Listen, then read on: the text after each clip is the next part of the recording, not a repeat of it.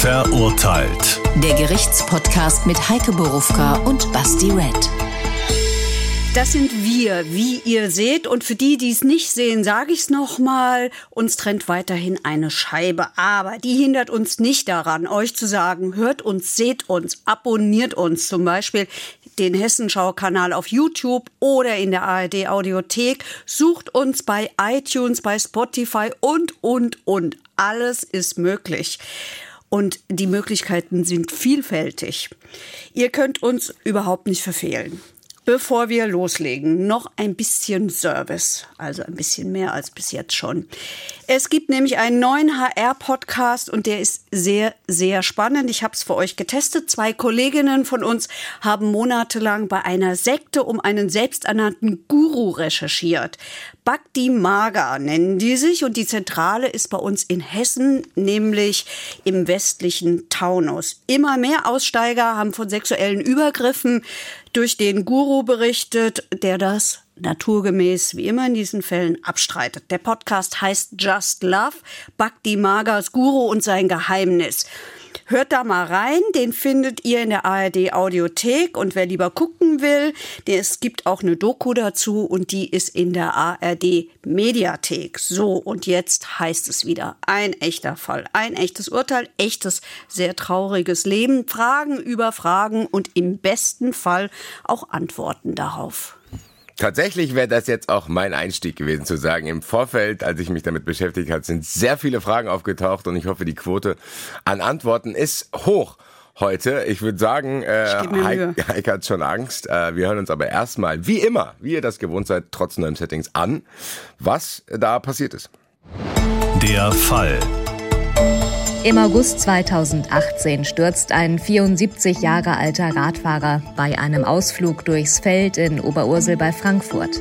Tags drauf schwillt der Hals des Mannes massiv an. Er wird in die zentrale Notaufnahme eines Krankenhauses in Bad Homburg gebracht. Die Ärztin in der Notaufnahme zieht einen Hals-Nasen-Ohrenarzt hinzu. Der Mann, der Blutverdünner einnimmt, wird wieder entlassen und stirbt kurz darauf zu Hause vor den Augen seiner Tochter und der Ehefrau. Die Staatsanwaltschaft klagt die beiden Ärzte wegen fahrlässiger Tötung an. Das Landgericht Frankfurt stellt jedoch das Verfahren gegen die Ärztin nach wenigen Tagen Hauptverhandlung wegen geringer Schuld ein. Auflage, sie muss an die Witwe 4000 Euro bezahlen. Den HNO-Arzt verurteilt das Gericht im November 2021 zu einer Geldstrafe von 80 Tagessätzen a 700 Euro, also insgesamt 56.000 Euro. Ja, heftige Geschichte. Bevor wir in Chronologien und Lebenssituationen und alles einsteigen, meine allererste Frage ist, nur um das vorab schon zu klären. Das ist, die Todesursache hat mit diesem Sturz zu tun. Ja. Und das ist verbrieft und sicher. Das ist verbrieft mit dem, und sicher. Okay, das Mittlerweile. heißt. Mittlerweile, okay, ja gut, das wird jetzt einen Prozess gegeben haben, wo da die das rausgefunden haben, aber lass uns chronologisch einsteigen, vielleicht an dem Tag, an dem das passiert ist. Was, wie kann ich mir das vorstellen? Was war das für ein Typ? Also wie beginnt er seinen Tag und dann fährt er mal ein bisschen Fahrrad, oder? Ja, also das ist ein aktiver, sehr aktiver äh, Rentner gewesen, der viele Fahrradtouren gemacht hat, der ansonsten gerne im Garten unterwegs war, der viel gereist ist, der mit seinem Enkel Fußball gespielt hat und also sozusagen ein Vorbild vorbildlicher Mensch, der sich fit gehalten hat, der freundlich zu seiner Umwelt war, der, wie die Familie im Prozess gesagt hat, der Mittelpunkt auch dieser Familie gewesen ist. Das ist eine Familie bestehend aus seiner Frau, zwei Töchtern und dann gibt's noch Enkelkinder und die leben auch alle sehr eng beieinander und haben auch alle ganz engen Kontakt. Das konnte man nicht nur im Prozess sehen, sondern auch hören. So, es ist der 14.08.2018. Der Mann macht einen Fahrradausflug. Es ist spät nachmittags und da stürzt er. Und bei diesem Sturz. Wie stürzt er? Das weiß ich nicht genau. Das weiß ich nicht genau. Und das Problem ist natürlich auch, dass man ihn hinterher dann einfach hat nicht mehr richtig fragen können. Also er ist jedenfalls gestürzt und der Lenker ist ihm dabei gegen den Hals geschlagen. Okay, aber äh, genau, das wollte ich wissen. Wie ist es an den Hals? Gekommen. Das heißt, der ist irgendwie an den Lenker komische, oder über den Lenker Situation. geflogen und dabei ist der Lenker gegen den Hals geflogen. Also er ist jedenfalls gestürzt. Dann ist er nach Hause gekommen. Ah, das hat er noch geschafft. Das heißt, der lag da nicht rum erstmal, sondern Nein. das war quasi ein Unfall und denkst, ach scheiße, tut es weh. Ich schaff's aber noch aus eigener Kraft nach Hause. Das Ja, heißt, der ist auch alleine, das. Mhm. der ist auch alleine Fahrrad gefahren. Er ist alleine Fahrrad gefahren, er ist dann nach Hause gekommen. Er hat sich dann, er hat es auch zu Hause erzählt. Er hat gesagt, hier, blöde Geschichte. Ähm, Bin gefallen. Hat man da schon diese Schwellung gesehen? Nein. Okay, das heißt, auf den ersten Blick war es halt so zu denken, ja, mein Gott, könnte auch eine Prellung sein. Ich habe jetzt halt mal Schmerzen drei Tage. Keine Alarmbereitschaft. Ganz genau. Okay. Er hat sich nach anderthalb Stunden dann wieder aufgerappelt und ist zu seinem Stammtisch gegangen. Also dem ging es einigermaßen an diesem Abend. Er war halt hingefallen. Und dann ist er abends, es wird später eine große Rolle spielen, war er abends schon heißer. Und am nächsten Morgen, da war es soweit. Das kann ja auch mit dem Stammtisch zu tun haben.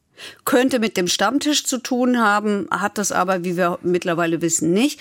Und am nächsten Tag, äh, am nächsten Morgen war dann eben der Hals angeschwollen und er hatte Probleme beim Schlucken. Jetzt, Am nächsten Tag. am nächsten Jetzt Morgen. muss ich fragen, der hat dann da quasi noch Alkohol getrunken ich weiß nicht, was er so getrunken hat. weiter und so weiter. Ich will auch noch mal ganz kurz eine äh, Frage stellen, wenn wir jetzt, jetzt abschließen, die Vorgeschichte. Warum hat der Blutverdünner genommen?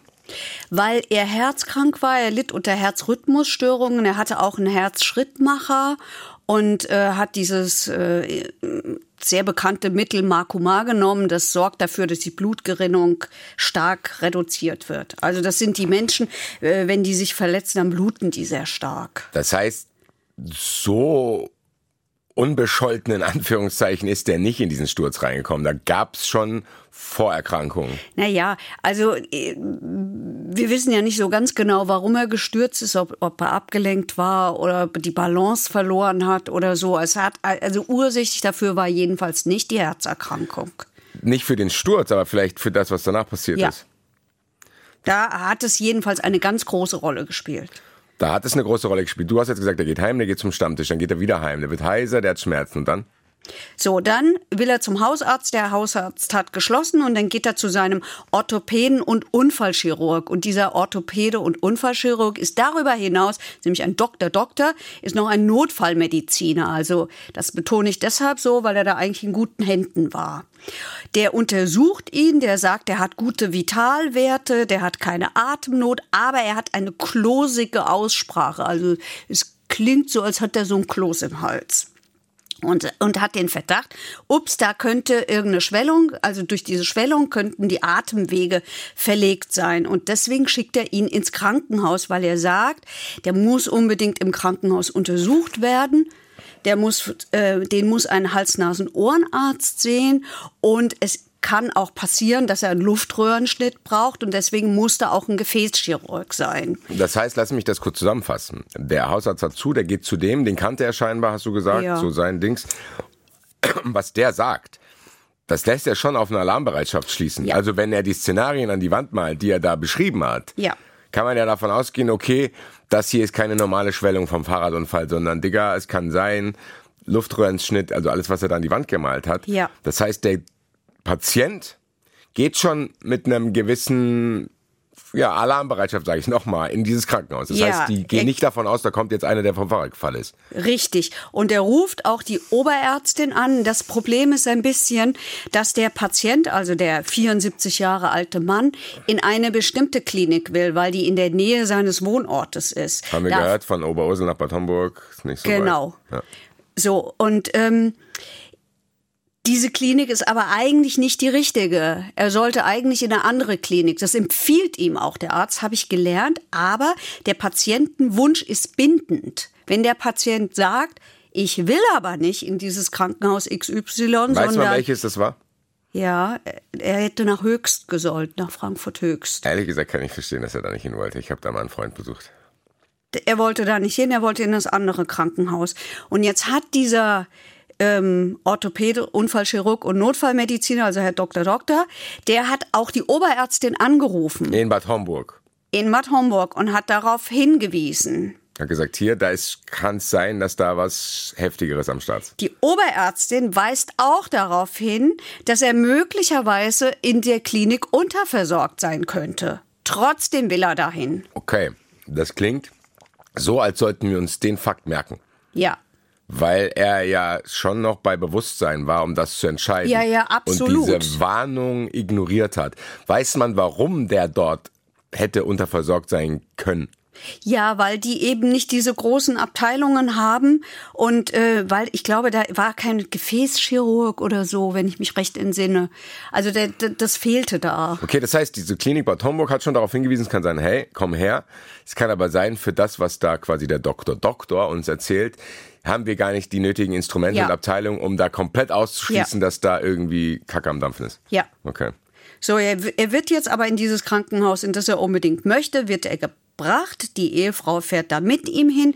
Die schicken dort auch äh, von der Notaufnahme aus, schicken sie, sie die Ehefrau nach Hause, sagen, hier, geh nach Hause, pack dem eine Tasche, der wird sicherlich zur Beobachtung hier bleiben müssen.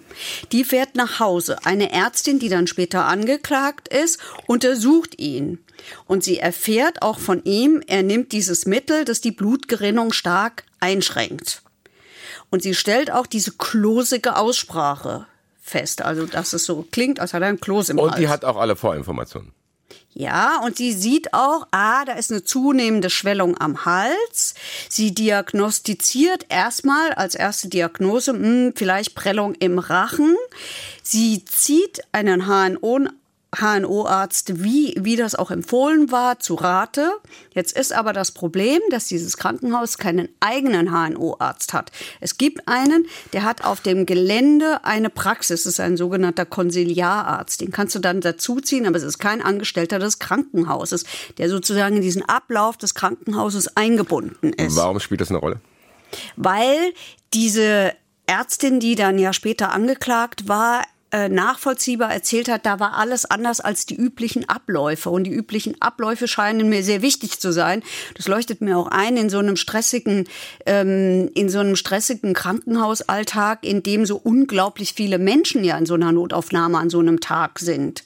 Dass da klare, strukturierte Abläufe sind, damit da nichts vergessen und übersehen wird. Ja, aber die haben ja trotzdem den HNO als angerufen, oder Sie haben den HNO-Arzt also angerufen. was ist dann das Problem? Also was hätte sich geändert, wenn der da in dem Krankenhaus integriert gewesen wäre? Sie sagt, dann hätten sich die Abläufe geändert. Das Gericht hat es später auch, wir haben ja schon gehört, das Verfahren gegen die Ärztin ist wegen geringer Schuld eingestellt worden. Und im, in, dieser, in, in der, dieser Einstellung ähm, hat der Vorsitzende Richter auch gesagt, das alles habe es der Ärztin auch nicht leichter gemacht. Vielleicht sagen wir noch dazu, die Ärztin ist eine junge Ärztin, die äh, seit acht Monaten Assistenzärztin war, die die Ausbildung zur Fachärztin macht.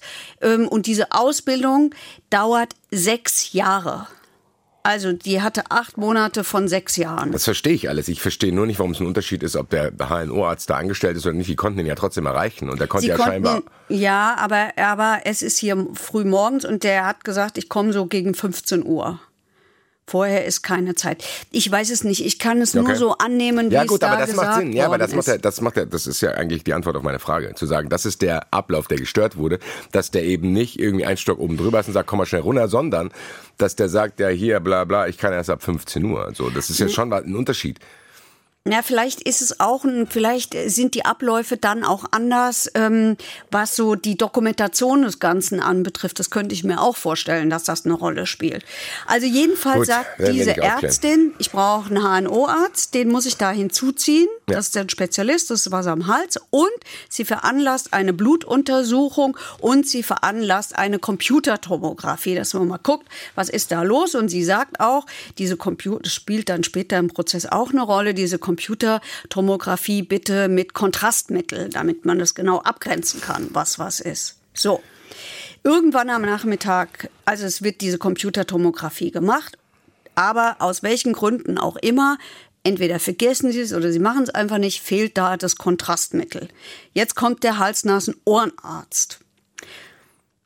Du Ja. holst Luft? Ja, ich hole Luft, weil ich mir die Frage für später merke. Die habe ich jetzt quasi in mein Gehirn reingeatmet, damit, aber die passt erst dann Das zum kann Urteil. er. Ich hätte sie vergessen später. So, Schreib's der und mir jetzt auch auf. Also ich kann mir nichts ins Gehirn atmen. Also nicht das. Doch schon. Der kann ganz schön viel.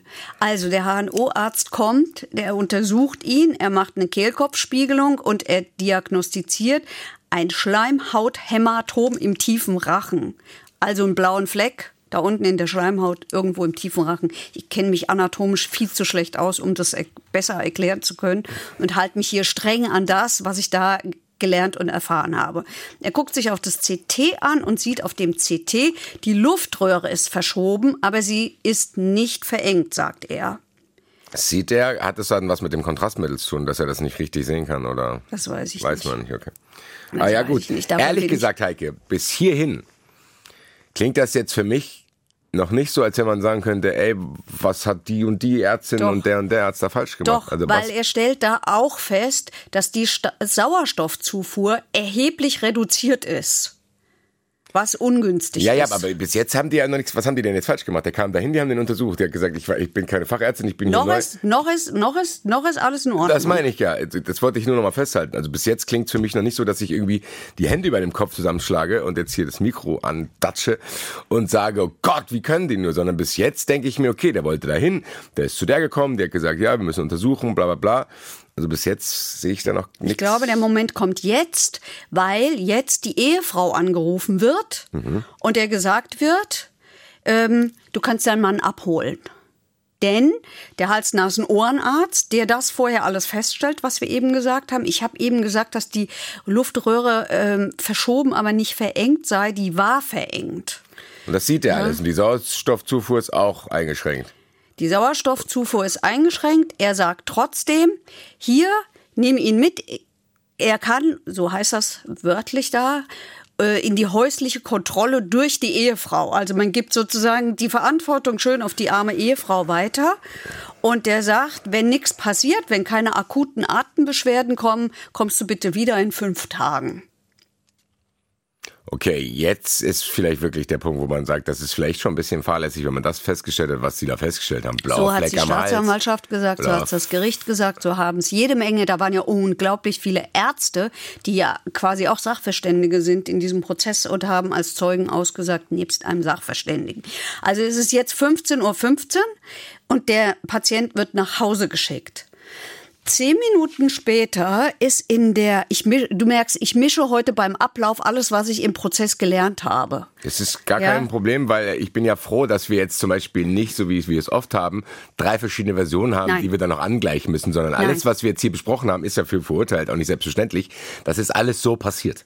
Ja. Das ist ja das, der Vorteil, dass das in diesem Szenen, äh, Vorteil, sorry, aber das ist ja dann, ja, trotzdem, es ist ein chronologischer Vorteil, dass das quasi in diesen Systemen stattfindet, wo halt auch Dokumentationen stattfinden.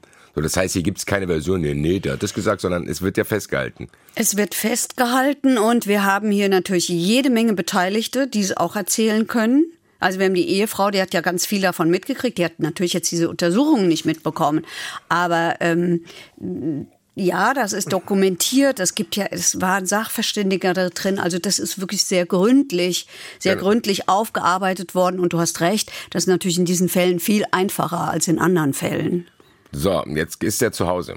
So, jetzt ist der zu Hause. Und jetzt muss man noch eins dazu sagen. Also 15.15 Uhr verlässt er die Klinik. Die Ärztin hat später gesagt im Prozess, ich habe mich, ich habe vertraut darauf und habe mich verlassen auf das, was der Hals-Nasen-Ohrenarzt gesagt hat, weil das war doch der Spezialist dafür. Deswegen habe ich ihn doch dazugeholt. Ehrlich gesagt ist das lustigerweise die Frage, die ich vorhin nicht reingeatmet habe. Was kann denn diese Dame, also die jetzt quasi der Erstkontakt in dem Bad Homburger Krankenhaus war, was kann die denn dafür? Weil die hat ja eigentlich gesagt, hier, ich bin hier nur allgemein, ich verteile hier quasi die Fälle. Ich meine, ich kenne es selber. Wenn du in die Notaufnahme kommst, dann kommen junge Ärzte zu dir und sagen, ja, was ist los?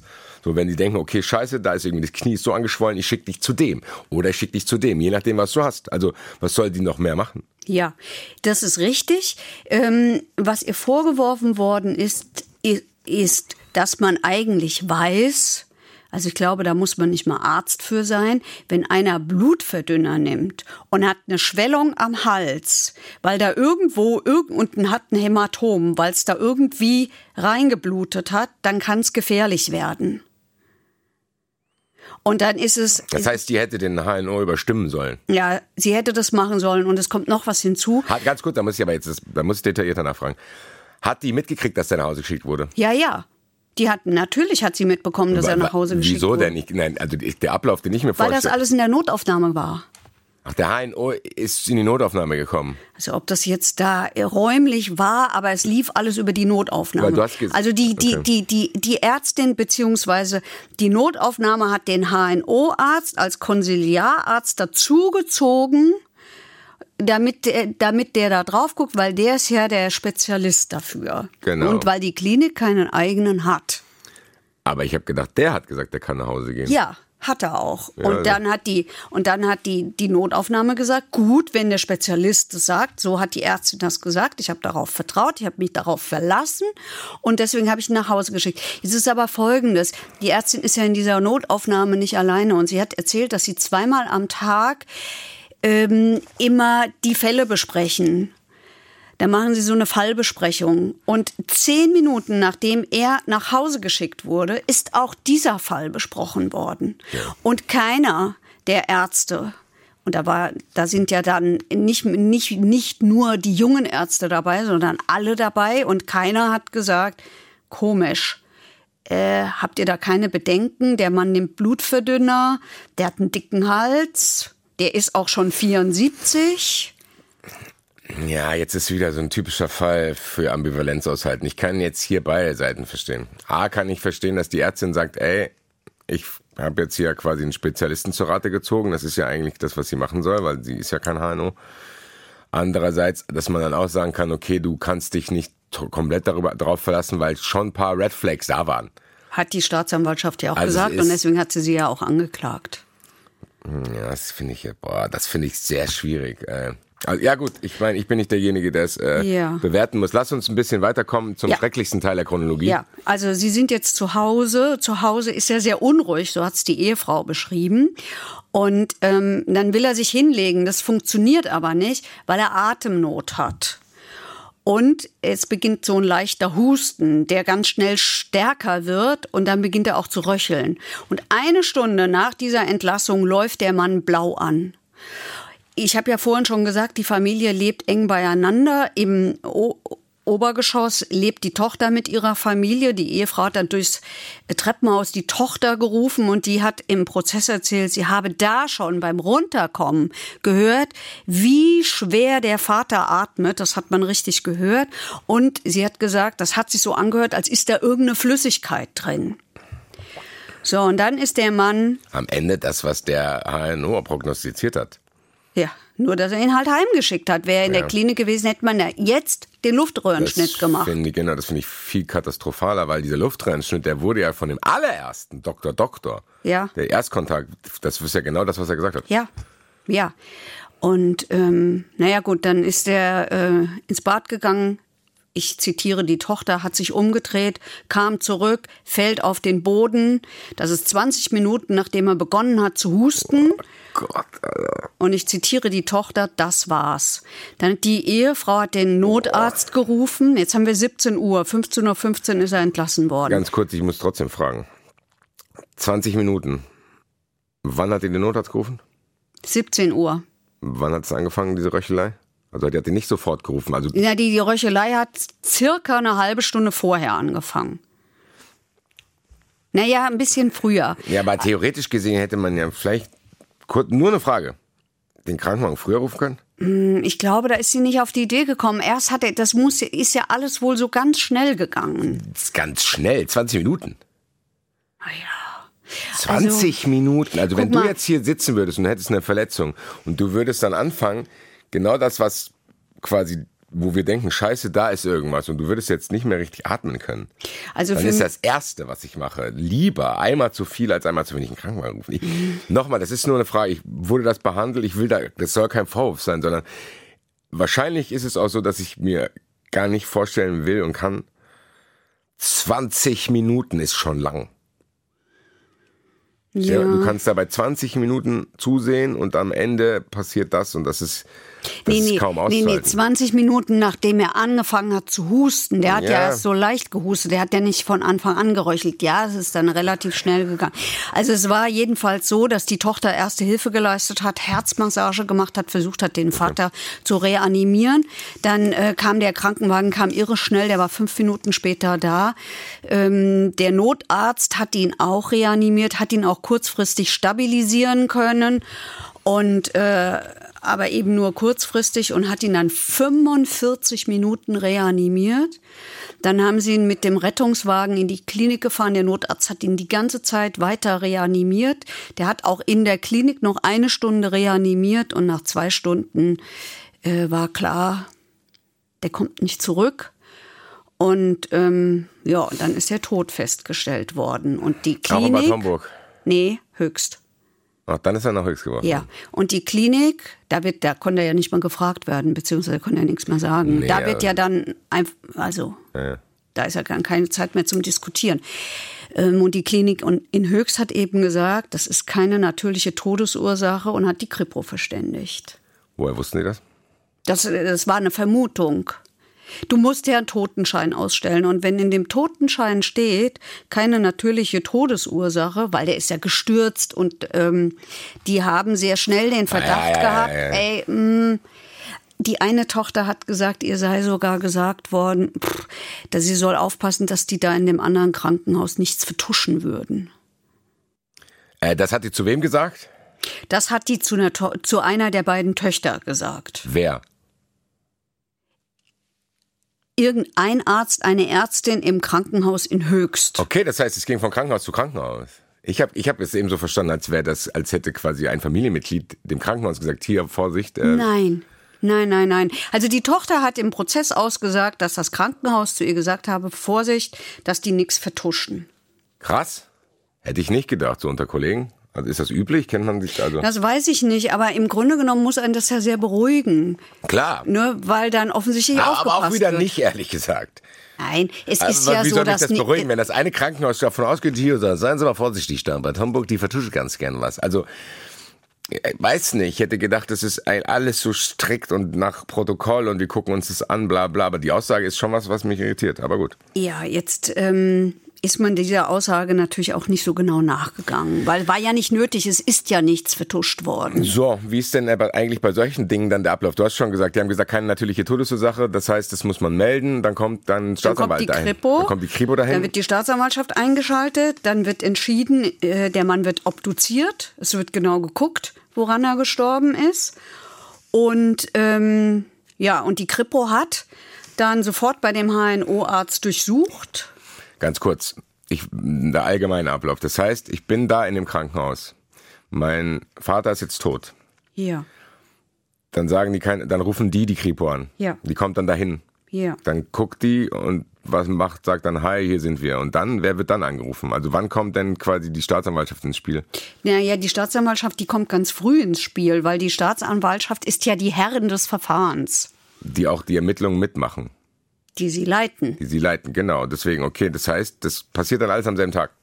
Also ob das jetzt alles am, also ich gehe mal davon aus, ja, das muss ja am selben Tag passiert sein, weil es, zumindest ist die, die Kripo am selben Tag. In der Regel, ich, äh, also ich hoffe, das stimmt. In der Regel ist es doch so, da kommt die Kripo hin und die guckt und die weiß ja sehr schnell, oh, da muss die Staatsanwaltschaft eingeschaltet werden. Genau, und dann rufen die die einfach an und sagen, hier, Ja. komm her. Ja.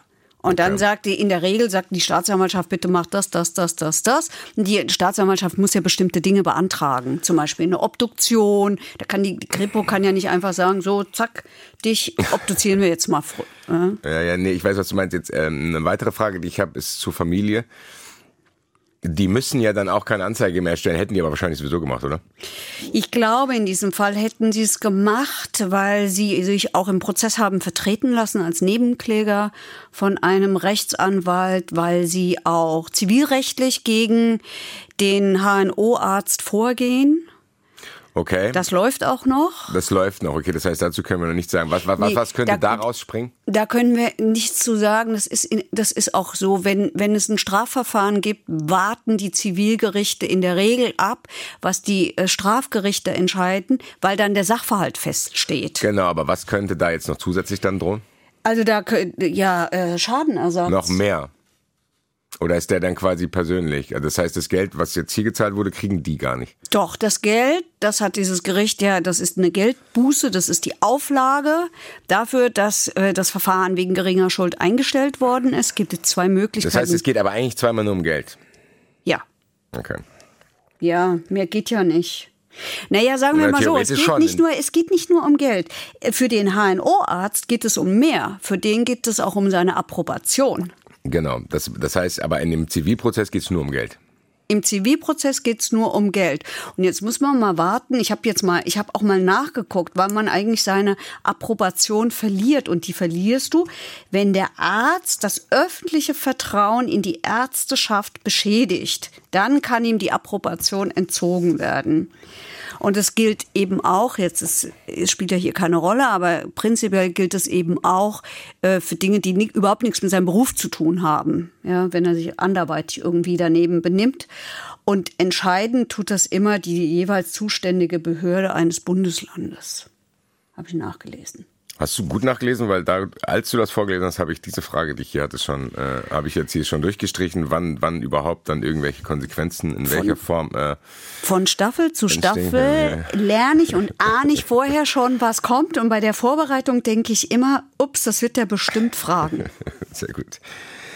Ist ja vom Vorteil für uns alle, weil umso mehr Fragen gestellt werden, umso mehr mögliche Antworten können auch dabei rauskommen, die ihr auch vielleicht zu Hause auch alle habt. Jetzt lass uns mal zum Prozess kommen oder ist vor dem Prozess noch irgendwas? Nein. Das heißt, du hast schon gesagt, die sitzen da als Nebenklage. hat sich die Tochter vertreten lassen und ist, so viel ich weiß, auch die Ehefrau, wobei nur die Tochter im Gerichtssaal, sa- also eben vorne im Gerichtssaal, wo die Prozessbeteiligten äh, sitzen, während äh, die to eine Tochter war die meiste Zeit hinten drin und die Familie hatte auch immer mal Freunde dabei, die, die ihnen dabei gestanden haben. Also, was ich damit sagen will, ist, man, man hat das schon wahrnehmen können, dass diese Familie sehr zusammensteht. Also, dass denen wirklich Schreckliches widerfahren ist. Ich meine, das kann man sich vorstellen.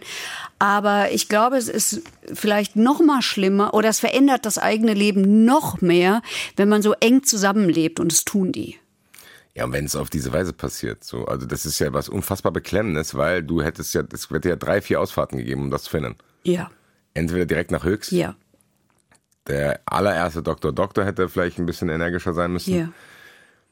Dann Naja, der war, der hat doch aber eigentlich alles richtig gemacht. Der hat ja auch sofort reagiert. Der, der schreibt doch noch auf seine Überweisung, ähm, dass Ja, der da. nein, das war auch ein falscher Gedanke. Es war jetzt, es wäre ein Bonus gewesen, wenn er das über den Tag äh, noch verfolgt hätte und gesagt hätte, ey, nee, nee, du gehst nicht nach Hause. Naja, egal, egal, egal, egal.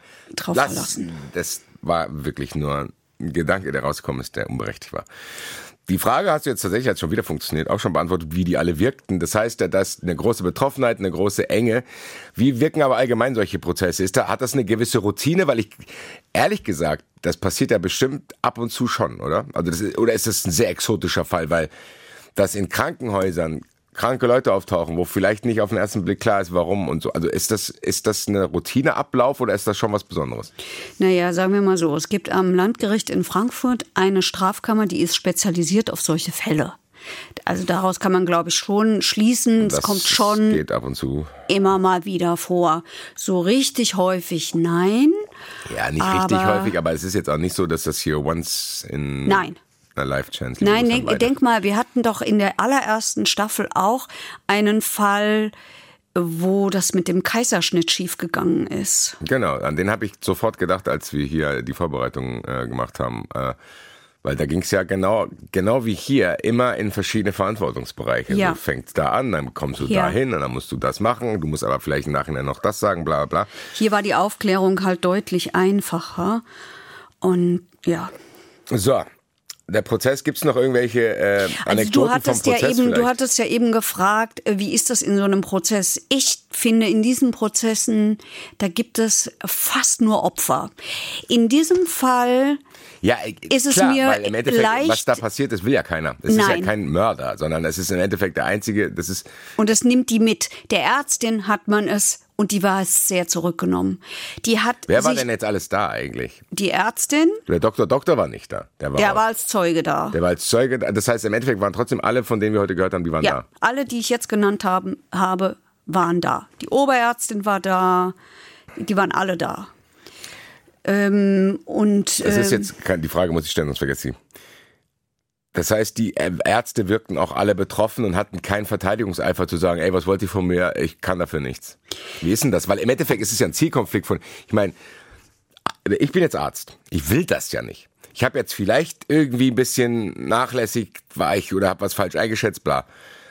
Jetzt werde ich ja aber angegriffen, muss darum geht, darf ich vielleicht kein Arzt mehr sein. Das heißt, so eine gewisse Verteidigungshaltung könnte man ja tatsächlich schon sogar nachvollziehen. Wie, wie ist das denn dann? Ist es so, boah, ich weiß, es war scheiße, oder ist es so, ja, ich weiß, es war scheiße, aber so scheiße, dass sie mich jetzt hier als Arzt absägen können, was nicht? Also wie, wie, wie, wie wirken die denn da? Die Ärztin wirkte extrem mitgenommen. Das war die junge Ärztin. Die junge Ärztin.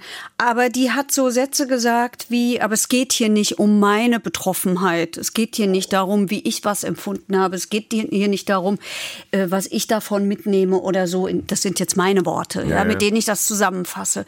Die hat immer mal geweint, aber weißt du, das war nicht so ein, schluchze auf, weine, damit alle mit mir Mitleid haben. Die hat einfach geweint, weil sie die Tränen nicht hat unterdrücken können und hat auch immer wieder gesagt, ja, ähm, sie, sie, ähm, wie schlimm das für sie ist, was da passiert ist und äh, dass das das allerletzte war, was sie wollte. Das war auch das allerletzte für den Hals-Nasen-Ohrenarzt. Der aber hat sich schon sehr viel mehr verteidigt und hat gesagt, nee, also Luftröhrenschnitt war nicht indiziert, auch keine Operation in irgendeiner Art, auch kein stationärer Aufenthalt, weil der Unfall schon zu lange her gewesen sei, weil der Mann klinisch unauffällig gewesen sei und ähm, das, ähm, das hätte alles ambulant erledigt werden können. Das hat er auch im Prozess immer noch gesagt und hat, hat eher das? betont, dass das Ehepaar mit der Vorstellung gekommen sei, bleiben zu müssen. Aber in seinen Augen war das ein ausreichend, war ein ausreichender Befund möglich. Deswegen auch kein Kontrastmittel. Ja, aber jetzt, da muss ich einhaken. Es stimmt ja nicht. Er hat gesagt, ich habe, ja richtig, er hat gesagt, ich habe kein Trauma gesehen. Ja, eine Teilverlegung der Atemwege. Aber, ja, aber wie begründet er sich denn, dass er da gestorben ist jetzt? Naja, das braucht er ja nicht zu begründen. Es ist ja klar, woran er gestorben ist. Ja, aber dann stimmt das ja nicht, was er sagt. Also der Mann hatte ein Kehlkopfödem. Ja, aber nein, nochmal. Der Mann sagt, der, der Arzt, der HNO, sagt ja, ja, nee, nee, das war alles nicht so. Aber das stimmt ja nicht, sondern das war ja so, sonst wäre der ja nicht gestorben. Ja, natürlich. So, aber was sagt er denn da? Ja, äh, gar nichts. Ich, das, was ich eben gesagt habe, das hat er gesagt. Okay, das finde ich strange, muss ich sagen. Das hat er gesagt. Ja, es ist ja auch. Also Freunde, ja, man hätte tot, sich, ha. ja, man hätte sich gewünscht, dass er gesagt hatte, hätte. Ich, ich weiß übersehen. auch nicht, ich habe es nicht erkannt. Oder ja, ist ja aber auch so. Es ist ja. ja nicht so, dass er, also das, was er sagt, stimmt ja faktisch nicht. Ja. Der sagt ja, nee, da hat keine Gefahr bestanden, die wollten hier bleiben, mussten sie aber nicht. Ja, Digga, doch, sonst wäre der ja nicht tot.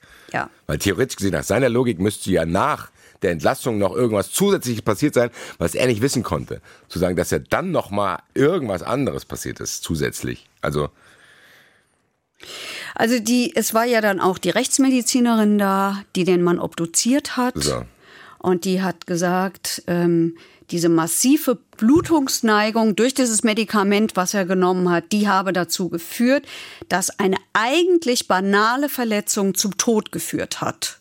Und alle haben da gesagt, das hätte man erkennen können, das hätte man wissen müssen, weil es war ja, es wurde ja gesagt, der nimmt dieses Medikament. Es wurde auch gesagt, er ist gestört, der Hals war dick, also. Ja. Ja. Der allererste Doktor Doktor hat ja auch gesagt, hier, es kann sein Luftröhren, also es war, es lag ja alles da. Der Doktor Doktor hat als Zeuge gesagt, ich habe mindestens zweimal darauf hingewiesen, ich habe das Gefühl, dass dieser Patient hier unterversorgt ist. Und dass ein HNO-Chirurg nötig wäre, der jederzeit in der Lage ist, ihn zu operieren. Hat die Frau sich dazu geäußert, dass sie zugelassen hat, dass sie trotzdem nach Bad Homburg gehen? Naja, klar, die Frau hat gesagt, dass sie das total bereut. Sie, die, die hat gesagt, dass sie das bereut. Aber dieser Hals-Nasen-Ohrenarzt, der habe auf sie einen kompetenten Eindruck gemacht. Und ich bereue, dass ich nicht nochmal nachgefragt habe, sagt sie. Das ist, du hast schon gesagt, da gibt's, also gut, es gibt hier bei Verurteilt sehr oft äh, eh keine Gewinner, aber das ist halt so ein Ding. Ja, die Oberärztin aus Höchst hat gesagt, das ist äh, völlige Regel, dass Menschen, die dieses Medikament nehmen, solche äh, Stürze, Unfälle haben, dass die einen Tag aufgenommen werden, um innere Blutungen auszuschließen. Alle haben das gesagt.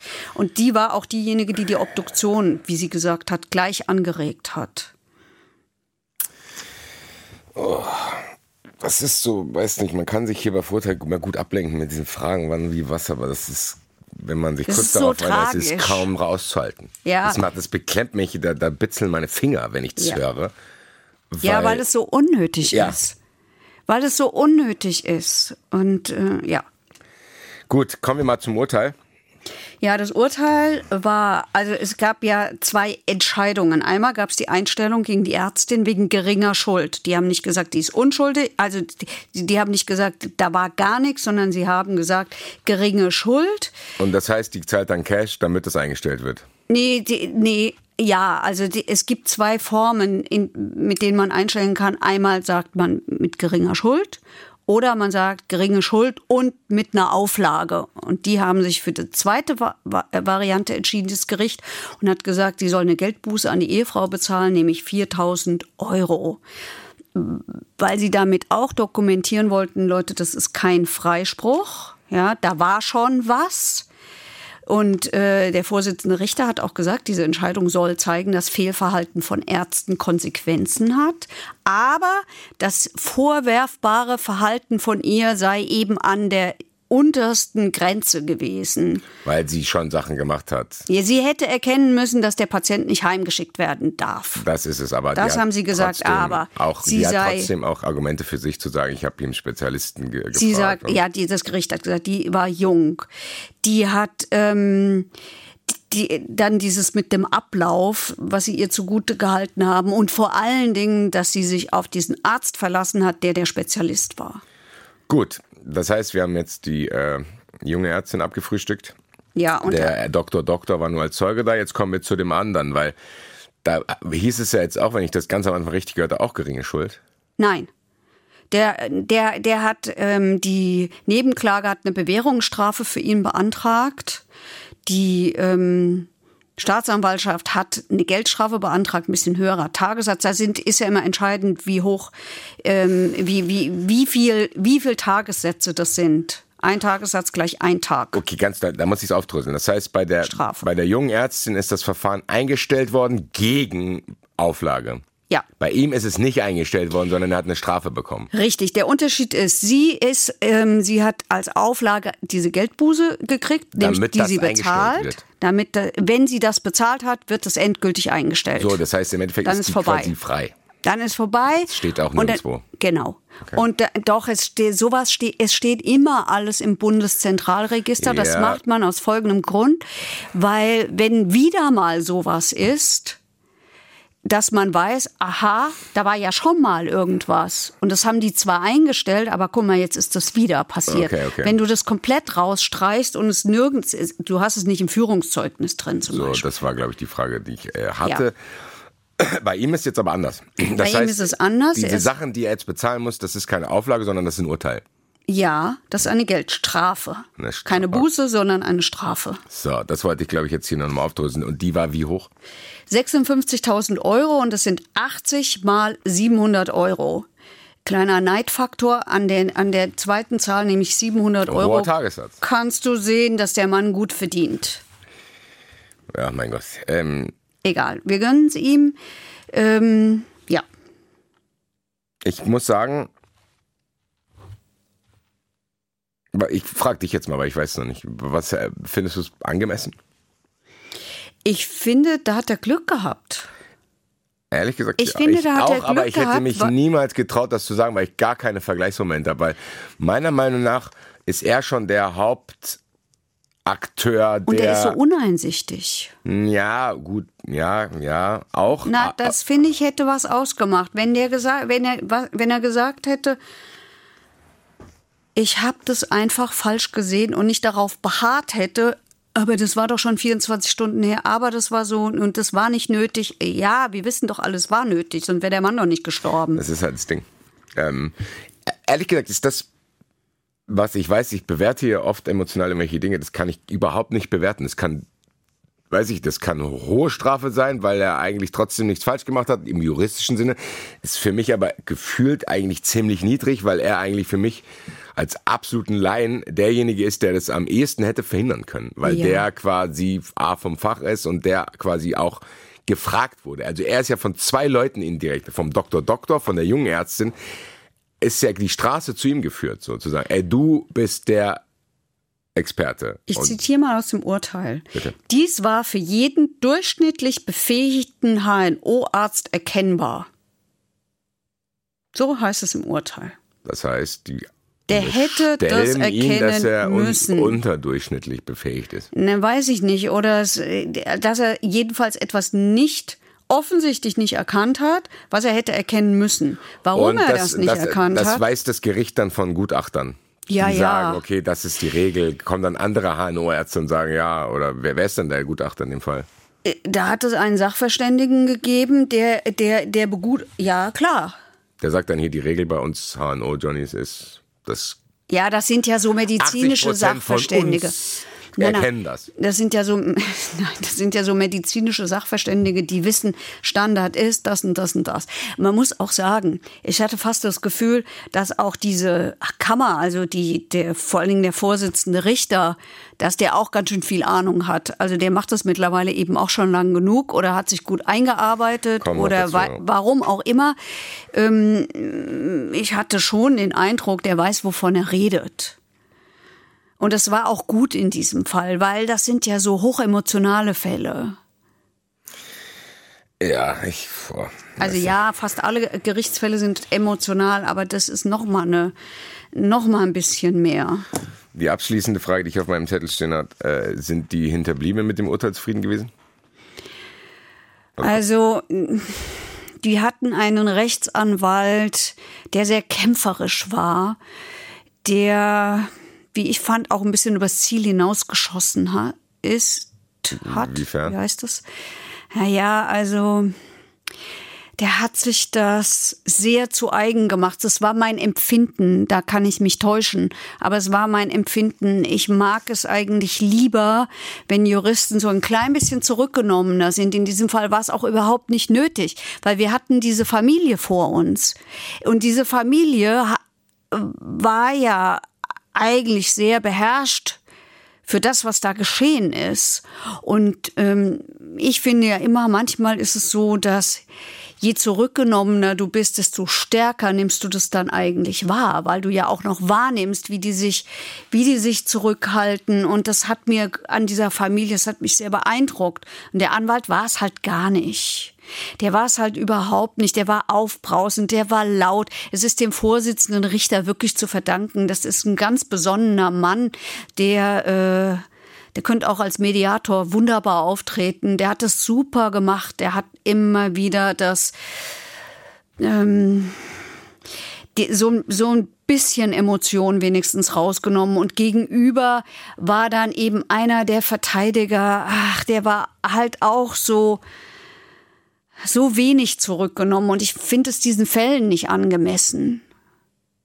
Ich finde, es würde der Sache dienlicher sein, wenn die alle ein bisschen, ein bisschen sich zurücknehmen würden. Ja, lieber Heike, ähm, du wirst schon erwarten, meine berühmte Frage steht jetzt wieder bevor. Ich habe nichts mehr auf meinem Zettel. Hast du noch was, was durch meine Fragerei nicht herausgekommen ist? Bei mir ist alles durchgestrichen.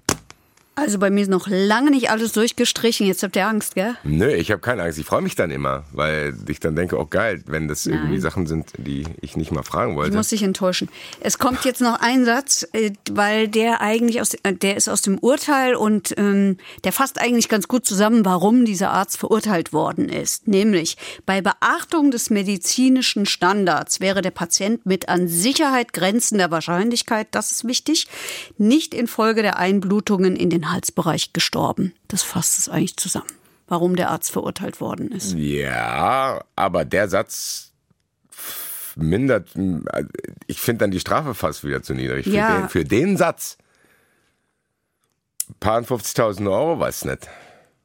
Paar 50.000 Euro plus Zivilklage, die noch anhängig ist, plus ich verliere vielleicht meinen Beruf. Ach, das kann in dem Zivilprozess passieren. Nee, das, das, das ist, hat mit dem Zivilprozess nichts zu tun. Das ist nochmal ein drittes. Okay. Und das haben die auch gesagt. Das haben sie auch gesagt, Ah, okay, dass okay. er damit rechnen muss, dass er seine Approbation verlieren kann oder zumindest Probleme mit ihr bekommen Okay, das kann. heißt, das können die aber nicht machen. Okay. Nein. Ja. Punkt. Wie gesagt, ich sage ja oft hier, dass ich froh bin, dass ich es nicht zu entscheiden habe. Und Ja. ich könnte es auch hier in dem Fall überhaupt nicht tun. Äh, was ich tun kann, ist ankündigen, dass wir jetzt dann mit deinem Segen auch in den Zuschauerraum reinsladen. Ich erteile ihn hiermit. Zuschauerraum. Ja, und äh, da hat mich tatsächlich eine Frage erreicht, die ich aber, weil wir es mittlerweile gelernt haben, nicht jetzt schon stelle, sondern erst, wenn wir unseren Freund und Helfer Christian Lossen angerufen haben. Nee, Quatsch, das ist ja Drescher. Strafverteidiger in Frankfurt. Strafverteidiger in Frankfurt. Und, Und ich habe den. Jing- ich hab den Jingle vergessen. Oh ja. Oh, Lossi. Lossen, hallo? Basti Red und Heike Borufka von Verurteilt. Die Reihenfolge unserer Namen habe ich schon mal richtig genannt. Und jetzt gebe ich besser ab. Ja, äh, ich habe es eben schon gesagt. Ich habe eine äh, interessante, allgemeinere Frage beim Malcolm. Die hat nichts mit dem heutigen Fall zu tun und hat zwar die Kati mir bei Instagram eine sehr lange Sprachnachricht äh, geschickt. Deswegen bitte verzeihen, wenn ich das nicht mehr alles zusammen äh, kriege. Ich mache mal Gedankenprotokoll und versuche sie nachzuformulieren. Es ging ihr darum, dass sie quasi Resozialisierungen und die Investitionen für Resozialisierung von verschiedenen Ländern verglichen hat. Und die meinte, dass es quasi in Deutschland pro Kopf pro Gefangenen ziemlich niedrig ist und in anderen Ländern teilweise um ein Vielfaches höher. Jetzt hat sie uns gefragt, ob wir mal unsere Experten, und da zählst du natürlich als Strafverteidiger als allererstes dann dazu, ob du das Gefühl hast, dass in Deutschland genug A, Geld und B, auch Einsatz für die Resoziali äh, Resozialisierung stattfindet. Ähm, das könnte ich jetzt relativ kurz beantworten mit ähm, Nein. äh, es ist nicht genug, genau, also nein. Tatsächlich ist es in Deutschland äh, ein ziemliches Problem, dass genau da an den Stellen ziemlich viel gespart wird. Es gibt wunderbare Projekte, Programme, die da irgendwie ins Leben gerufen werden und die dann nach kurzer Zeit wieder schließen müssen, weil es da keine weiteren ähm, Unterstützungsprogramme mehr gibt. Ähm, ja, es ist tatsächlich ein ziemliches Problem. Ja, spontan fällt mir jetzt ein Programm zum Beispiel in, in Köln ein, ein Resozialisierungsprogramm, sogenanntes Resi hieß das, ja, das, ähm, die haben junge Männer, also meistens sind es ja Männer, ähm, begleitet nach der Haftentlassung. Weil das Problem ist ja meistens ähm, die, die Haftentlassung, ne, da ist ja der, der, der größte Break. Sprich, du bist entlassen, Haftstrafe abgesessen, hast dann im Zweifel auch keinen Bewährungshelfer mehr. Wenn du jetzt Endstrafe gesessen hast, dann bist du, gehst du aus der Tür raus und bist alleine. Hast keine Wohnung, keinen Job, Kennst Zweifel keine mehr? Frau, genau, keine Freunde. Und Was irgendwie heißt, das heißt, da ist keiner, wo ich hingehen kann, sagen, ey, hier, was geht, helf mir bitte. Von der Grundidee her nicht. Also du bist jetzt nicht verpflichtet. Es gibt jetzt keine Verpflichtung oder kein, ähm, das wäre dann alles selbst ähm, organisiert. Ja, da musst Das du ja auch heißt, am erstmal in der Lage sein. am Ende ist der Impuls wahrscheinlich dann zu denken, ja gut, dann gehe ich halt zu den Leuten, die ich kenne, äh, Genau. die dann wahrscheinlich dafür gesorgt haben, dass ich eh hier reingekommen Genau, bin. genau. Oder also die, kurz die zur du Einordnung. Knast kennengelernt hast. Genau, das zum Beispiel, ja. Also gibt es auch viele Möglichkeiten. Also kurz zur Einordnung der Zahlen, da gibt es ja jetzt auch Zahlen, die sind jetzt natürlich ein bisschen älter. Die aktuellsten Zahlen, die ich so im Kopf hatte, sind so von 2016. Ähm, also jeder Dritte, der aus der Haft entlassen wird, wird wieder straffällig innerhalb von drei Jahren. Bedeutet aber im Umkehrschluss natürlich auch, dass 66 Prozent nicht straffällig werden. Ne? Das heißt, ähm, dass wir natürlich jetzt das auch einordnen müssen. Da gibt es diesen harten Kern der Leute, die immer wieder straffällig werden. Die sind aber natürlich auch schwer zu erreichen. Das sind dann meistens Drogenabhängige oder äh, ähm, ne, Beschaffungskriminalität und so weiter und so fort. Und wenn die nicht engmaschig betreut werden nach der Haftentlassung, haben wir natürlich ein Problem. Und dann gibt es halt dieses Programm in Köln. Ähm, das hat super funktioniert. Die haben sich da um ganz junge Straftäter gekümmert. Ähm, da gibt es eine Statistik, dass da irgendwie von 38 Projektteilnehmern nur zwei wieder rückfällig geworden sind. Ja. Und das Programm ist geschlossen worden wegen fehlender Unterstützung finanzieller. Ja, wisst ihr, was mir dabei einfällt?